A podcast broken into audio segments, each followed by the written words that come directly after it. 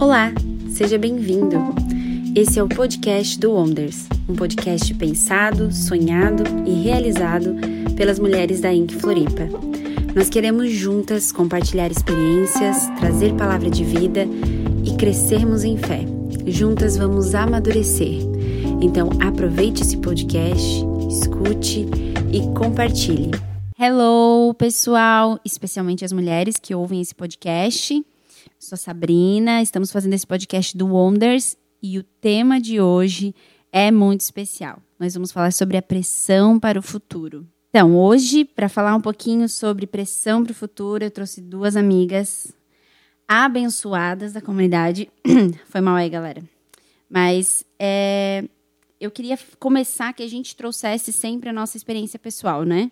Podcast ele não tem intenção aí de a gente ensinar ninguém a fazer nada. não façam isso em casa, pessoal. Mas assim, a gente trazer, compartilhar a nossa experiência. E eu queria muito que vocês falassem um pouquinho. Então, eu tô aqui com a Ellen, tô aqui com a Fê. Elas fazem parte da Igreja no Cinema, fazem parte do Wonders, né? Então, de todo esse movimento que a gente tem feito na comunidade das mulheres. São muito fluentes, são mulheres muito produtivas, muito capacitadas, mulheres incríveis que eu admiro muito. E a gente vai trazer um assunto que é pauta de vez em quando na nossa rotina, né? Que é essa ansiedade aí para o futuro. Essa pressão que a gente sofre. E eu queria que a gente começasse falando da, da experiência pessoal. Então, eu vou falar da minha. Eu, particularmente, desde criança, eu tinha um perfil. Minha mãe dizia que eu era nervosa. Antigamente eles falavam isso. A gente é nervosa. Minha mãe dizia que eu era muito nervosa, até que um dia ela me levou no médico. E eu não sabia, tá, gente? Me senti traída. Ela me levou no médico e, e, na frente do médico falou: Ah, eu trouxe minha filha aqui porque ela é muito nervosa.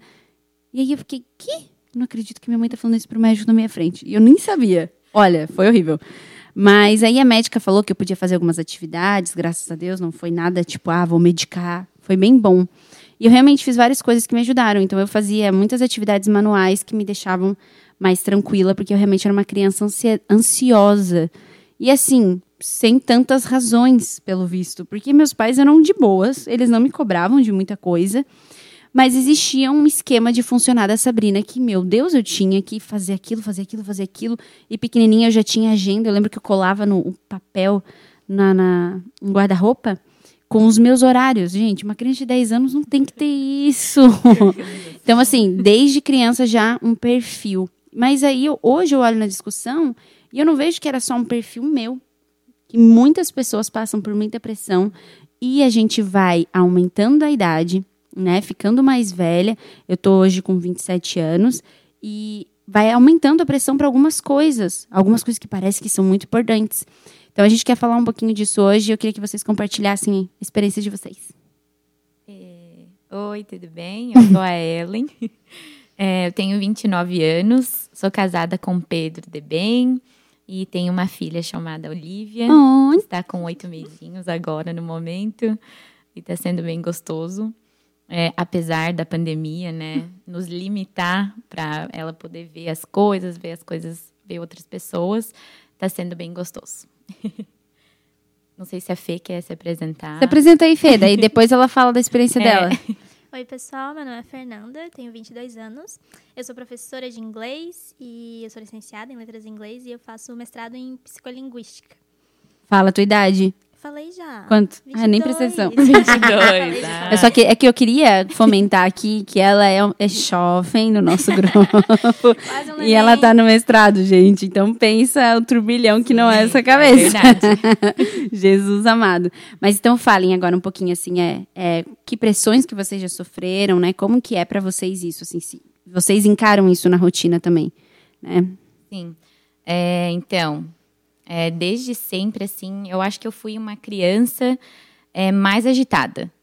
E quando, em, quando eu fui crescendo, eu comecei a, a, me acalmar um pouco e ser mais centrada, eu acho. Mas isso não quer dizer que dentro eu não estava agitada, isso. entendeu? Por fora eu estava é, parecendo serena, parecendo calma, mas dentro eu tinha bastante expectativas, eu tinha muitas preocupações. É, desde, desde com meus pais, os meus pais se separaram e isso também me afetou muito e me deixou um pouco é, ansiosa, me deixou assim pensando sobre o futuro. Segura, sobre... né? Sim, sobre relacionamentos. Então, era uma coisa que me afetou um pouco no início, é, ali da minha juventude. Eu tinha, eu acho que 18 anos, sim, 18 anos, quando eles se separaram. E aí, logo também nessa mesma época, eu tinha várias decisões a fazer, que foi uma das decisões, assim, ó, mais importantes da minha vida que eu tive que fazer, que foi é, vir para o Brasil, que eu morava nos Estados Unidos é, desde pequena. Dos 2 aos 18 anos, eu morava nos Estados Unidos. Então, eu conheci o Pedrinho lá nos Estados Unidos. Ele foi viajar é, para encontrar alguns tios, alguns primos.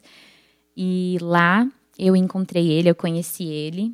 E a gente começou a namorar à distância. Depois ele voltou para o Brasil, ele teve que fazer a faculdade.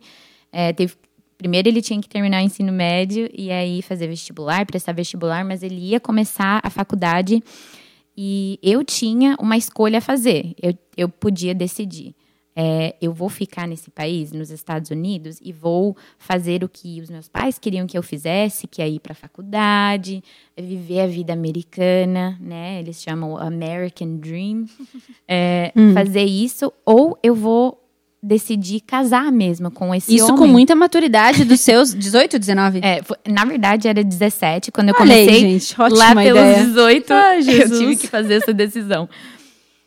E finalmente, assim, é, eu, eu tive que decidir, e eu nunca fui muito boa, assim, em decidir as coisas. Uma coisa pequena, assim, qual pizza? Ai, Jesus, eu não sei.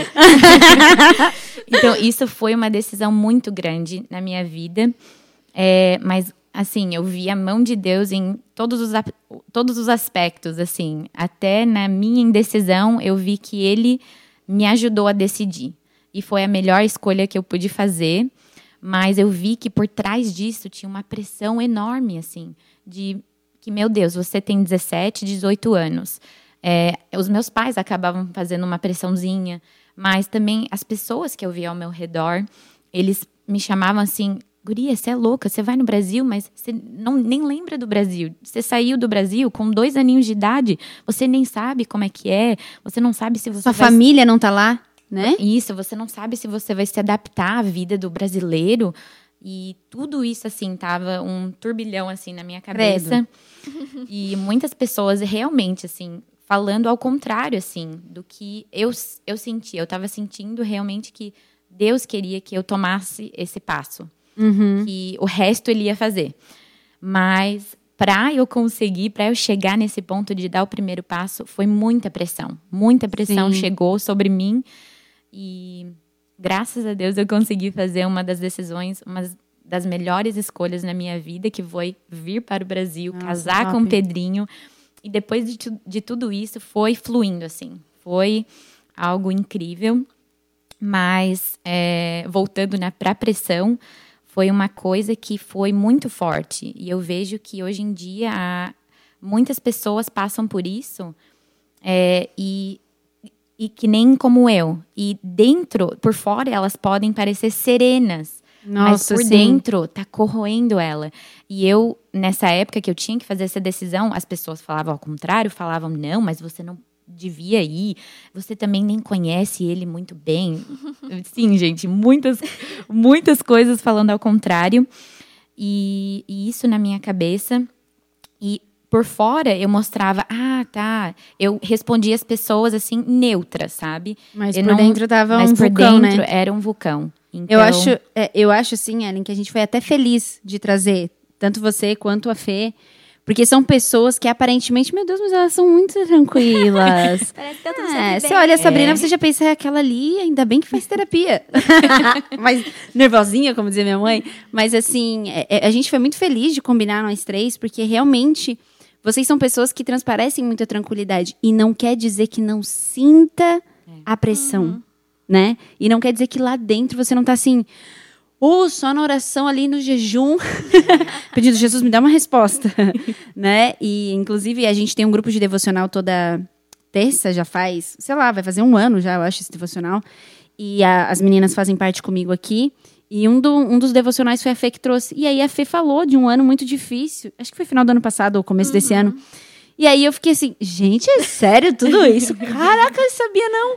Porque realmente são pessoas tranquilas, né, Fê? E, Uhum. e transparece isso. Mas é o sentimento é igual. Sim, com certeza. Ouvindo a Ellen falar é, é bem engraçado, né? Porque ela falou que ela era uma pessoa muito. que ela não sabe, não conseguia tomar decisões. E eu sou muito o contrário, eu sou uma pessoa muito decidida. Então, tudo que eu quero fazer, eu vou lá e não. Traço um plano. Então, pra mim, pressão pro futuro é sempre. Eu sempre penso nessa. Pra eu não sentir isso, eu sou muito planejada. Então, sou uma pessoa que desde criança, assim, que nem a Sabrina, tinha muitas atividades. Eu fazia muitas coisas. E se eu não gostava, eu parava e tava tudo certo. E aí, desde criança, eu sempre decidia as coisas pro meu futuro muito certinho. Eu lembro que quando eu tava no ensino médio, eu tava pra ir pro ensino médio, então eu tinha 13 anos. Eu cheguei pro meu pai com um planejamento de para qual ensino médio eu deveria ir. Jesus. Eu fiz todo um planejamento de pai, eu preciso ir para esse ensino médio, porque isso vai me dar esse futuro e não sei o quê, e eu vou fazer um técnico. Jesus, eu com com- 13 anos não é pra Olha gente estar só. preocupado com o futuro. Olha, olha como eu era uma pessoa tão. Eu era muito preocupada pro com o futuro, e pra mim, pra eu não ter surpresas, para que as coisas não dessem ah, errado. legal. Eu precisava muito ter esse planejamento certinho, um- como se fosse um checklist, assim, de coisas que eu precisava fazer para que as coisas não dessem errado. Então, eu sempre pensava muito nesse sentido de que não pode dar errado. Eu Ah, acho isso que, é muito bom. que essa é. a pressão que eu, que eu sentia desde pequena e eu nunca percebi dessa forma. E muito tua, né? E muito minha, muito particular. E eu acho que vem muito da minha criação e de uma expectativa que eu sentia. Talvez meus pais nunca falaram isso abertamente, mas eu sentia uma expectativa de que, ai, a sua vida tem que ser assim, assim, assim, o seu futuro vai ser brilhante, você tem Uhum. Sempre fui aquela criança que gostava muito de estudar e fazia várias coisas. Daí já então- vai gerando expectativa, né? Exatamente. Não só É. na família, mas em todo mundo em volta, as pessoas esperam uma coisa de você. Sim. Então, quando a gente começa, a gente vai crescendo e vai ficando um pouco mais adulto, eu já tinha, estava no final do ensino médio, tem a grande decisão que todo mundo que está nessa idade, eu acho, 18 Meu ali, Deus. fica nessa decisão de, meu Deus, o que eu vou fazer da minha vida? E a gente fica nessa expectativa de que você precisa decidir tudo agora. Porque agora É. é, o momento. 18 anos, meu Deus, É. você é um adulto, agora você precisa. Senão vai ficar pra Sim. trás. Senão você vai ficar pra trás. Essa, essa sensação de que você tá atrasado na vida. Nossa. Então, eu, inconscientemente até, eu tinha muito isso na minha cabeça. Eu tinha muita... Eu colocava pressão em mim mesma nesse sentido de que eu precisava fazer tudo no tempo correto. Como Nossa. se existisse um tempo correto. Isso é, isso é forte, hein, Fê? Porque a Fê até tem a irmã dela, a Aline, já participou de outro podcast, que a Aline mudou recentemente de profissão. Uhum. E é muito difícil, né? A pressão fica muito forte, porque, putz, eu vou. Então quer dizer que, além de eu começar do zero, eu ainda vou perder o que eu fiz. Ah, meu Deus, e, e aí você fica Como entrando se nessa. fosse perder também. Como se você conseguisse Isso. perder experiências. É. E tudo que a gente passa é uma experiência boa, independente se naquele momento você sofreu, foi ruim. No futuro, a gente vê isso depois, né? Eu só tenho 22 anos, eu tenho certeza que daqui pra frente eu vou ainda pensar muito isso. Mas eu consigo ver a Fernanda super preocupada lá, querendo passar no vestibular e não passei no curso que eu queria e eu ficava, meu Deus. E agora? E todo o meu planejamento? E tudo aquilo que eu pensei que era o certo? Como é que vai ficar? Tipo, eu preciso muito que dê certo. Então, passei no vestibular, não era o curso que eu queria, então eu fiquei, tive que replanejar toda a minha vida e veio Já ficou chateada? Fiquei um pouquinho chateada. Eu não sou uma pessoa muito. Adeus, esse não foi o combinado. Não, era bem isso que eu tinha planejado. E eu comecei a... Eu nunca fui uma pessoa muito preocupada, então eu não sou apavorada. Quando as coisas dão errado, é o quê? Plano B, C, D, e é isso, eu vou fazer aquilo. Não, já Aham. replanejei tudo aqui e vai ser dessa forma. E aí, continuei no meu curso, me formei, acabei gostando muito do que eu estava fazendo, acabei vendo que talvez meu planejamento não fosse o plano ótimo de Deus para mim, não era Amém. aquilo que ele desejava para minha personalidade, para quem eu sou, para o que eu fui criada para fazer. E passei toda a faculdade gostando muito daquilo que eu estava fazendo, até vir de novo. Essa sensação de como eu mudei de cidade, né? Mudei com Uhum. 17 anos, saí da casa dos meus pais, vim para Florianópolis, estudar na UFSC. E vem toda essa pressão aí da vida adulta, eu acho. Caraca. Que, nossa, agora eu preciso tomar conta de mim mesma. Meus pais não estão por perto. Eu tinha minha irmã na época, ainda bem, pelo menos isso. Mas toda essa pressão de, tá, agora eu preciso trabalhar. Agora eu preciso pagar minhas contas. Eu não quero que meus pais fiquem se preocupando comigo lá em Uhum. Florianópolis. Então, Fazer mercado, limpar a casa. Tudo que a gente não pense, que a gente não percebe quando a gente mora com os pais. Como toda aquela- valorizar o serviço da casa. Exatamente. Então veio toda.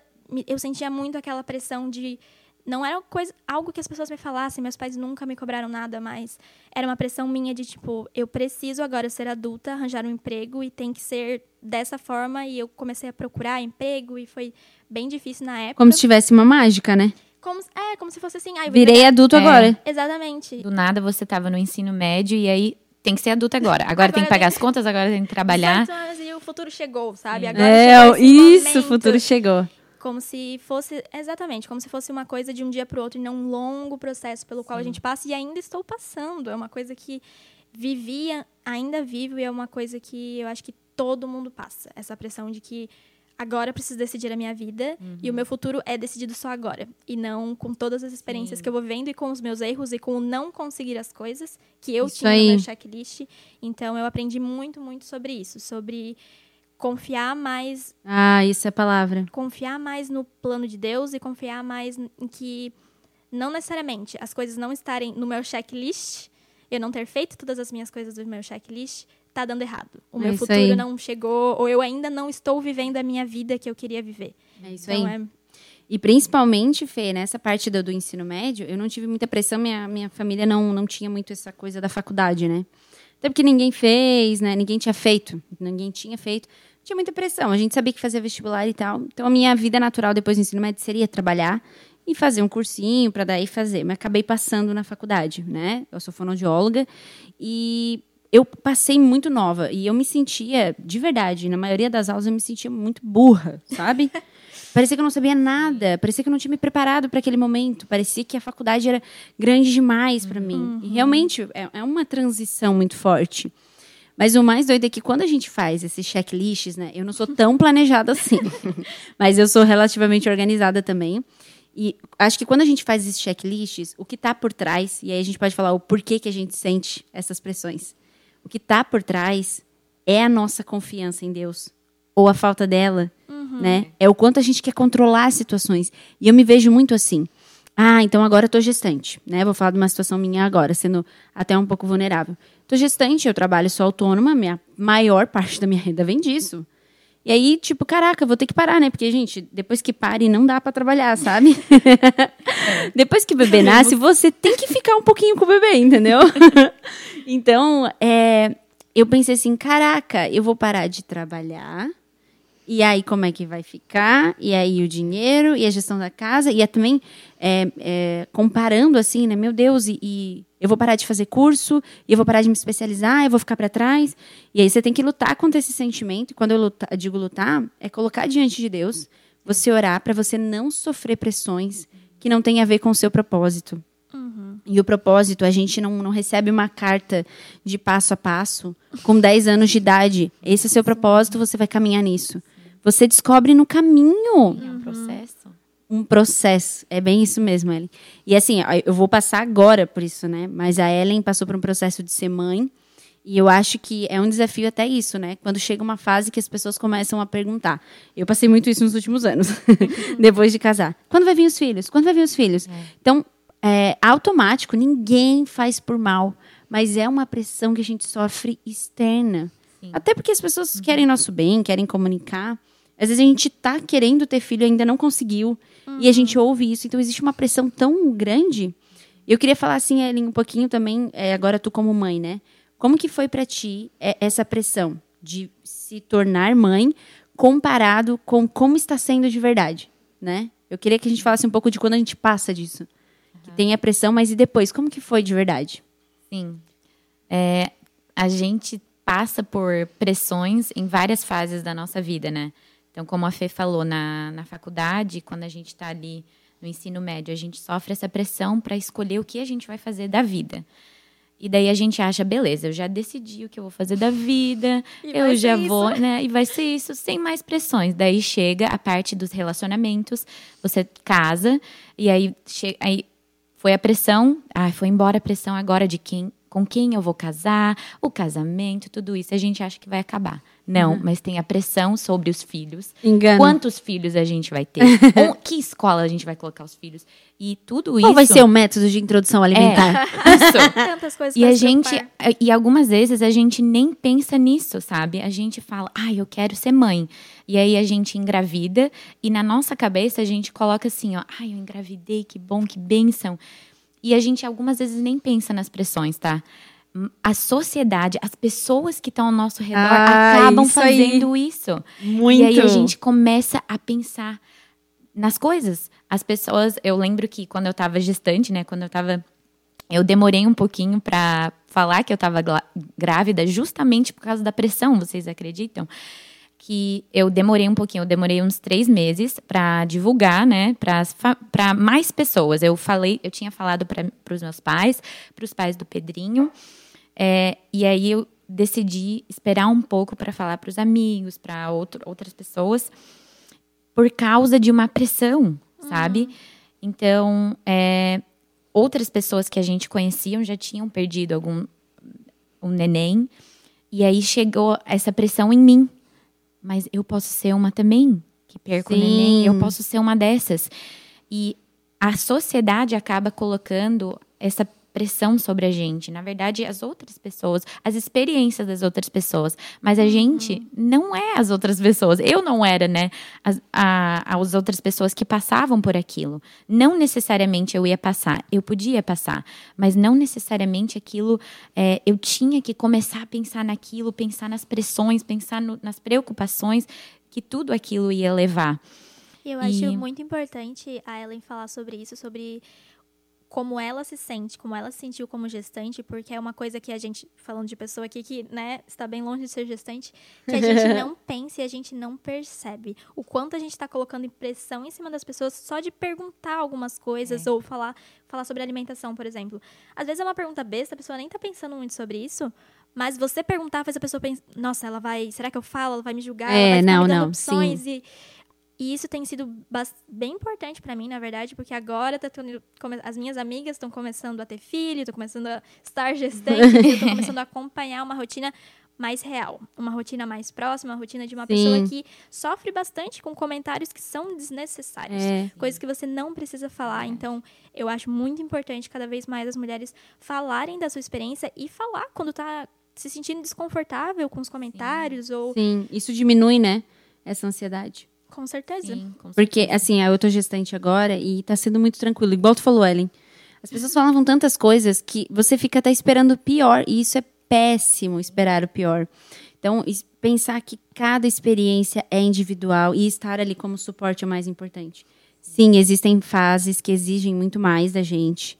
É, então, toda vez que alguém está passando por um TCC, por exemplo, e não pode me ver, não pode né, tá com a galera porque está no final de, de uma conclusão de curso, eu sou a primeira a entender, cara, eu sei, é difícil, se dedica mesmo, faz alguma coisa que te- seja boa para ti, faz uma comida gostosa, eu falo. Eu lembro do meu TCC, também para mim foi difícil, talvez algumas pessoas não sejam, mas se a pessoa fala que tá difícil para ela, eu sou a primeira a gerar essa empatia, porque, caraca, vai ser o teu momento, é um desafio, vai passar.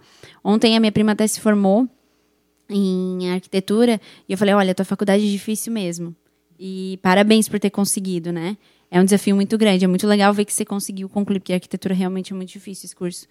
Então, é- a gente conseguir aliviar as pressões, né? Se a pessoa está passando por um momento de tensão, então, poxa, se é, se é difícil passar pelo momento de é, gestar, se é difícil, se existem, né, mudanças, vamos dizer assim, existem muitas mudanças. Está sendo leve para mim, mas existem muitas mudanças no corpo, na mente, nas preocupações que antes eu não tinha que eu vou ter, normal.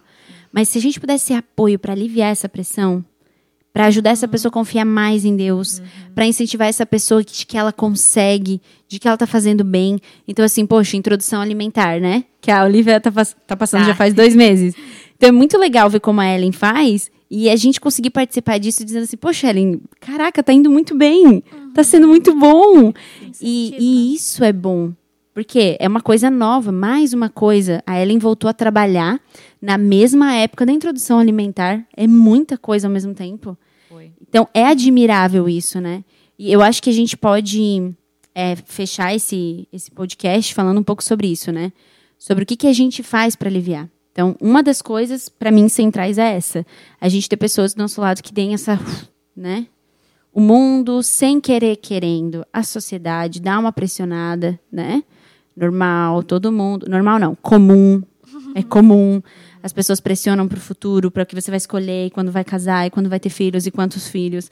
Depois os filhos, o que, que os filhos vão fazer, e que faculdade que os filhos vão fazer. E aí, esse é um ciclo sem fim. Então, que a gente, primeiro, para aliviar isso, que nós sejamos pessoas que lembrem de quem as pessoas realmente são, que elas não são aquele recorte da vida, né? aquele momento de pressão. Mas eu queria que vocês me dissessem o que, que vocês fazem um pouquinho para lidar com essa pressão para o futuro, com essa ansiedade. Eu achei legal que você citou um pouquinho antes também sobre como o por trás do checklist é a confiança, né? Uhum. E isso faz a gente lembrar da confiança que a gente tem em Deus e nos planos dele, dele pra gente. E eu lembrei que eu nem sempre fui assim. Sou um cristã desde sempre, sempre acreditei em Deus, mas eu nem sempre tive um relacionamento tão próximo com Deus. E a gente fala não faz muito tempo, né? Faz quatro anos só que eu me mudei de casa, mas eu já consigo olhar para minha experiência com outros olhos, com outras, outra perspectiva, depois que eu comecei a ter esse relacionamento mais próximo com Deus e com a comunidade. Porque eu me mudei uhum. para Florianópolis eu também entrei numa comunidade de uma forma muito mais profunda do que eu sempre tive contato com a igreja, apesar de sempre acreditar com Deus, acreditar em Deus. E isso fez toda a diferença nessa pressão que eu sentia uhum. sobre mim mesma. Legal. E sobre. A esse, comunidade mesmo, né, Fê? A comunidade. Sobre você ter pessoas realmente próximas de você, com quem você consegue se abrir sobre essas coisas e que podem dar esse auxílio para você, esse incentivo. E não te desincentivam a é. querer coisas para o futuro ou ter só sonhos e não ficar tão regrada sobre como a sua é. vida vai ser e criar tanta expectativa. Então, ter esse, esse todos os devocionais que a gente fez naquele ano que eu falei é. que foi difícil, os devocionais foram tudo para mim, porque eu ouvi muita palavra de encorajamento, me lembrando aí. quem eu era, me lembrando Nossa, que é Deus importante. tem um plano para mim. Tenha um grupo de devocional. Exatamente. Sim, e outra coisa também, é, eu lembro que uma vez na Inc, a, acho que foi a Aline Ditz, que ela fez um palavrão sobre planos de Deus e que muitas vezes a gente tenta criar plano B. Ah, C, o plano D. A, né? Exatamente. Eu lembro dessa pregação, foi e forte. Foi muito forte para mim, porque como eu comentei aqui, sou uma pessoa de vários planejamentos e ela falou muito claramente que, cara, Deus tem um plano só e existe é. só o plano de Deus. Você não precisa ficar tentando encaixar coisas na sua vida e tentar melhorar uma experiência, porque é só um plano. Uhum. E se deu errado, e se foi uma falha, e se pareceu ruim, é o plano de Deus também. Se você não passou naquela faculdade que você queria, repensa pensa um pouco, pensa um pouco sobre o que, que esse momento representa para você. Se você não conseguiu aquele emprego que você queria, Deus tem um plano melhor. Eu Amém, lembro que verdade. quando eu não conseguia o um emprego que eu queria, eu ficava, nossa, por que será? Será que eu não tô, sou capaz? Será que eu não sou uma profissional boa o suficiente? E aí vinha uma coisa melhor. Vinha um emprego Nossa, melhor, isso uma aí. oportunidade melhor. O ideal para você, né? Deus sabia. Exatamente. Era o tempo dele. E eu concordo contigo, assim, essa questão da comunidade é muito importante, porque muitas pessoas falam sobre ter fé, espiritualidade, mas na comunidade a gente se fortalece. Então, ter uma comunidade, então aqui a gente é da Igreja no Cinema, facilita com que a gente compartilhe dentro da mesma fé, Exatamente. compartilhe as nossas cargas uns com os outros. Isso é bem importante. Aprender muito. a compartilhar, né? Porque eu não tinha essa... É... Essa... Tem que aprender, isso Esse aí. Costume, né? Corações costume. ensináveis aqui. Muito. E com, cer com certeza, como a Fê falou, a comunidade ela muda tudo. É, contato com as pessoas que têm a mesma fé que você e procurar pessoas que você sabe que vão ter uma palavra, que vai te animar, que vai te deixar assim é, bem, que vai te deixar calma e em paz. É, isso é essencial. É procurar essas pessoas. Com certeza, vocês que estão ouvindo aí, vocês conseguem pensar em alguém que te deixa assim, que você sabe que se você falar algo para essa pessoa, ela vai ter uma palavra de ânimo. Se você não palavra... lembra de alguém, pode procurar a gente, pode procurar a Ellen. Tô aqui. Mas, com certeza, uma das melhores coisas, assim, é descansar no Pai uhum. e hum. lembrar que Ele está no controle de todas as coisas. Ele é fiel, né? Sim. Aprender e, a descansar. Muito sim, importante. e uma coisa, assim, uma historinha para trazer um pouco dessa imagem, assim. É, a Olivia, ela costuma fazer uns cochilos durante o dia, para ela dormir melhor à noite. Então, ela faz uns dois cochilos e esses dias ela estava fazendo um cochilo e ela estava nos meus braços, né? É, já é, quase cochilando. E daí ela conseguiu dormir e ela coloquei ela no berço E aí eu pensava assim, ó, nossa, e aí eu tinha várias coisas para fazer depois. Eu tinha que lavar a louça, eu tinha que vários afare, afazeres para fazer. E só que eu lembrava que ela estava no quarto descansando durante o dia. E isso me remete muito a Deus na nossa vida, né? Como uhum. ele é um uhum. pai que enquanto a gente descansa, ele está fazendo as coisas por nós. Nossa, isso aí. Né? Enquanto eu estava fazendo tudo, eu, eu que estava organizando, eu que estava me preocupando em Sim. arrumar as coisas e a Olivia não estava nem aí. Ela estava em paz, ela estava. Com certeza que ela ia ter Sim, o necessário. E uma certeza, certeza que quando ela acordasse, ela ia comer uma frutinha, ela ia mamar, ela ia, em paz. sabe, ter tudo que ela podia ter. Então é isso que eu creio assim para as nossas vidas. Aliviar eu queria a pressão, sim, né? E fala até num Salmo 121, vou ler aqui rapidinho. 121, 2. Não adianta trabalhar demais para ganhar o pão, levantando cedo e deitando tarde, pois é Deus quem dá o sustento aos que Ele ama, mesmo quando estão dormindo. Nossa, Então, enquanto a gente dorme, enquanto a gente descansa, a gente tem que saber que Deus está fazendo tudo. Ele está organizando a nossa vida, Ele está se preocupando com o nosso amanhã. Ele tem prazer nisso. É, que bom que tu trouxe já um versículo pra gente encerrar. eu ia comentar aqui também de Eclesiastes, mas achei que esse versículo aí foi muito bom, muito cabível. Eu até, no começo do ano, eu fiz. Eu, foi a primeira vez que eu tirei férias. E eu trouxe um, um, devocional sobre isso, né? Sobre descanso. E eu citei esse salmo, eu lembro, foi um dos textos, porque realmente é aprender que Deus tem prazer nisso. Não quer dizer que a gente vai virar preguiçoso. quer dizer que a gente vai descansar a mente né? Não é não fazer nada. E entendendo que mesmo que eu não veja nada se movendo ainda, nossa, minha vida está meio parada. Ele está fazendo, né? Ele está fazendo algo. A gente faz o nosso natural e o sobrenatural é Deus quem faz. Amém, gurias? Obrigado para você que escutou esse podcast com esse exemplo fofo da Olivia. Ai, gente, coisa mais lindinha. E você pode também dar sugestões de novos temas, né? De convidadas também, você pode dar uma sugestão. A gente está fazendo com as meninas da comunidade. E no meio dessa pandemia que a gente está vivendo agora em 2020, é um dos jeitos que a gente tentou se aproximar, já que a gente não pode fazer mais nossos eventos presenciais. E está sendo um prazer compartilhar com você todas essas nossas experiências. Com certeza Deus tem uma vida plena para você, livre de pressões. Se tem alguém e a única pessoa que está no teu futuro, que está no teu amanhã, é Deus. Então, não se preocupe, porque Ele já cuidou de todos os detalhes para o seu dia de amanhã. E Ele com certeza já te deu o necessário para viver todas as etapas da sua vida. Obrigado, Tagurias. E até o próximo podcast.